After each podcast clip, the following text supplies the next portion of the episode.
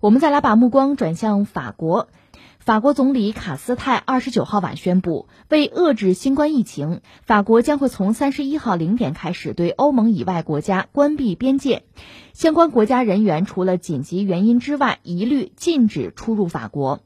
同时，从欧盟国家入境法国的所有人员必须进行新冠病毒核酸检测，跨境工作者除外。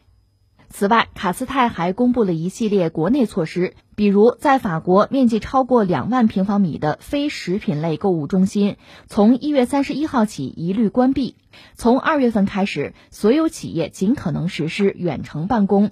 国家将会继续通过贷款、团结基金计划和发放部分失业补贴等方式支持受影响企业等。卡斯泰表示。变异新冠病毒在法国的出现，加快了病毒的传播速度，削弱了宵禁的效果。政府在当前宵禁的基础上采取补充措施，目的是尽最大可能避免再次封城。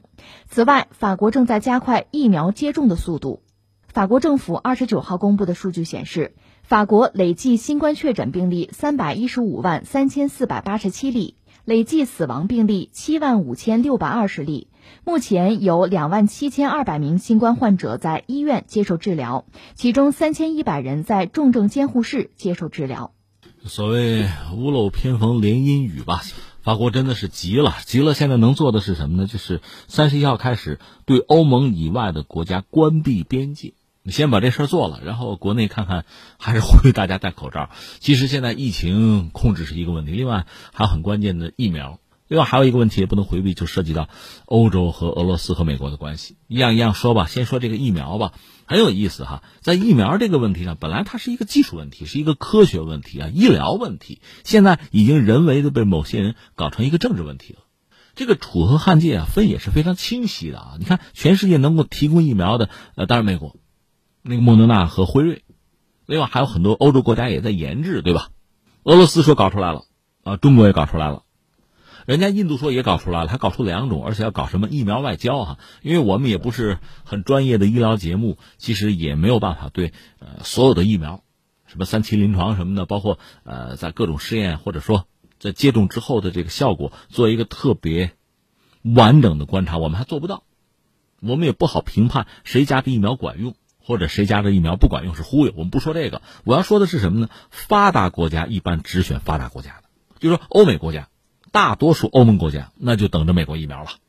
那下面的问题是，美国的疫苗从产能上满足不了。拿辉瑞来说吧，以前说好的给多少，他给不了，就产能局限嘛。另外是什么呢？就是疫苗的质量问题，现在也不好说，确实出现了一些就是强烈反应，包括死亡的病例。但是呢，作为欧美国家，就西方国家，发达国家嘛，痴心不改，就只认这个，别的我也不要。而作为大量的发展中国家呢，一个呢想买欧美的疫苗，你排队都排不到；再一个就是很多国家确实就条件比较差吧，你就拿到他们的疫苗，你说怎么运输、怎么储存都是问题。中国的疫苗好在哪儿？它是传统灭活技术嘛，所以很适合发展中国家。这样你看到一个有意思的局面，就是大量的发展中国家是能够拿到。就中国有的是捐赠哈赠送，有的就正常贸易吧，是拿到中国的疫苗还能拿到。另外，俄罗斯疫苗呢，呃，也还卖的不错。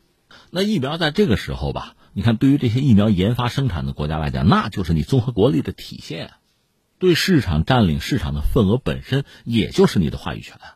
对于很多国家，就是能拿到疫苗，能先于别人，我能得到这个东西。你知道，疫苗也不是打一针的问题啊，还要储备啊。而像这个世卫组织谭德赛。他当然看到现在这个疫苗分配的状况是非常痛苦了。其实人类道德沦丧嘛，发达国家把持这个东西，发展中国家拿不到吗？他本人应该说是来自发展中国家，所以他这种感受你可以理解。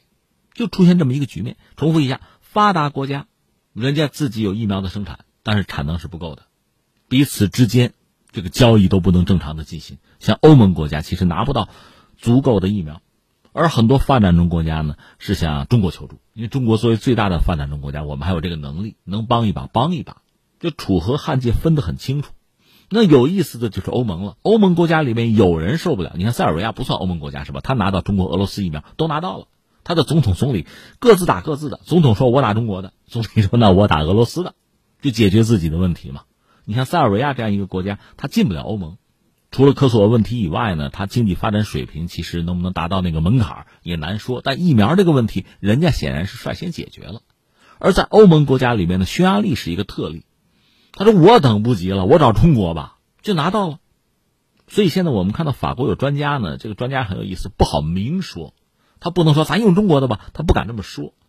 但他表达一个意思，就是说咱那还考虑科学性、可靠性吧？如果有效，干嘛不用呢？他表达这么个意思。这是法国或者说欧盟国家传统老欧洲啊发达国家面对的一个困境。你自己搞吧，你搞不出来；买美国的吧，拿不到；说用中国的吧，可能这里边各种原因这坎儿吧，你过不去。至少自己跟自己较劲，你过不去，就处在这么一个尴尬的局面。法国首当其冲吧，现在把边界先封了吧。但是疫苗如果拿不到，这个问题还是问题。而且我想，有了疫苗之后，下面的问题是什么？就接种啊。如果这个国家的人口相当比例，特别是大城市啊，人口密集的地方，如果接种的比例达到一个值之后，真正的群体免疫，按说是可以实现的。我以前和大家聊过，我对这事儿的理解：有了疫苗，咱再谈群体免疫；没有，那就是看运气，自然淘汰，那不就等死吗？有了疫苗，形势就会有变化。如果接种疫苗达到一定比例之后，那实际上这个社会就得到相当的安全。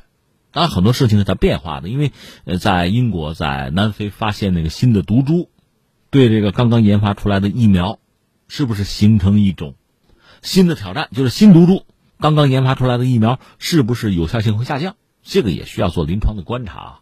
但不管怎么说，疫苗有和没有是大不一样的。那么欧洲人恐怕就要做出一个抉择，这是一个事情。还有一个事情呢，就涉及到欧洲和俄罗斯的关系，以及和美国的关系。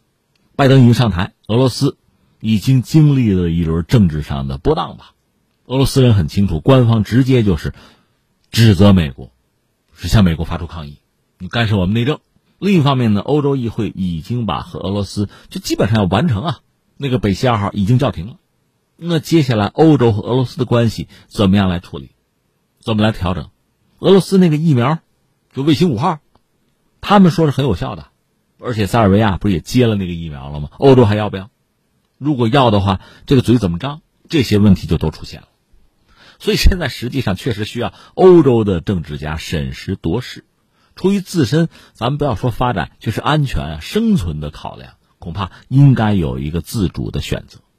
而且你说推敲啊、抉择、斟酌，没有那么多的时间了。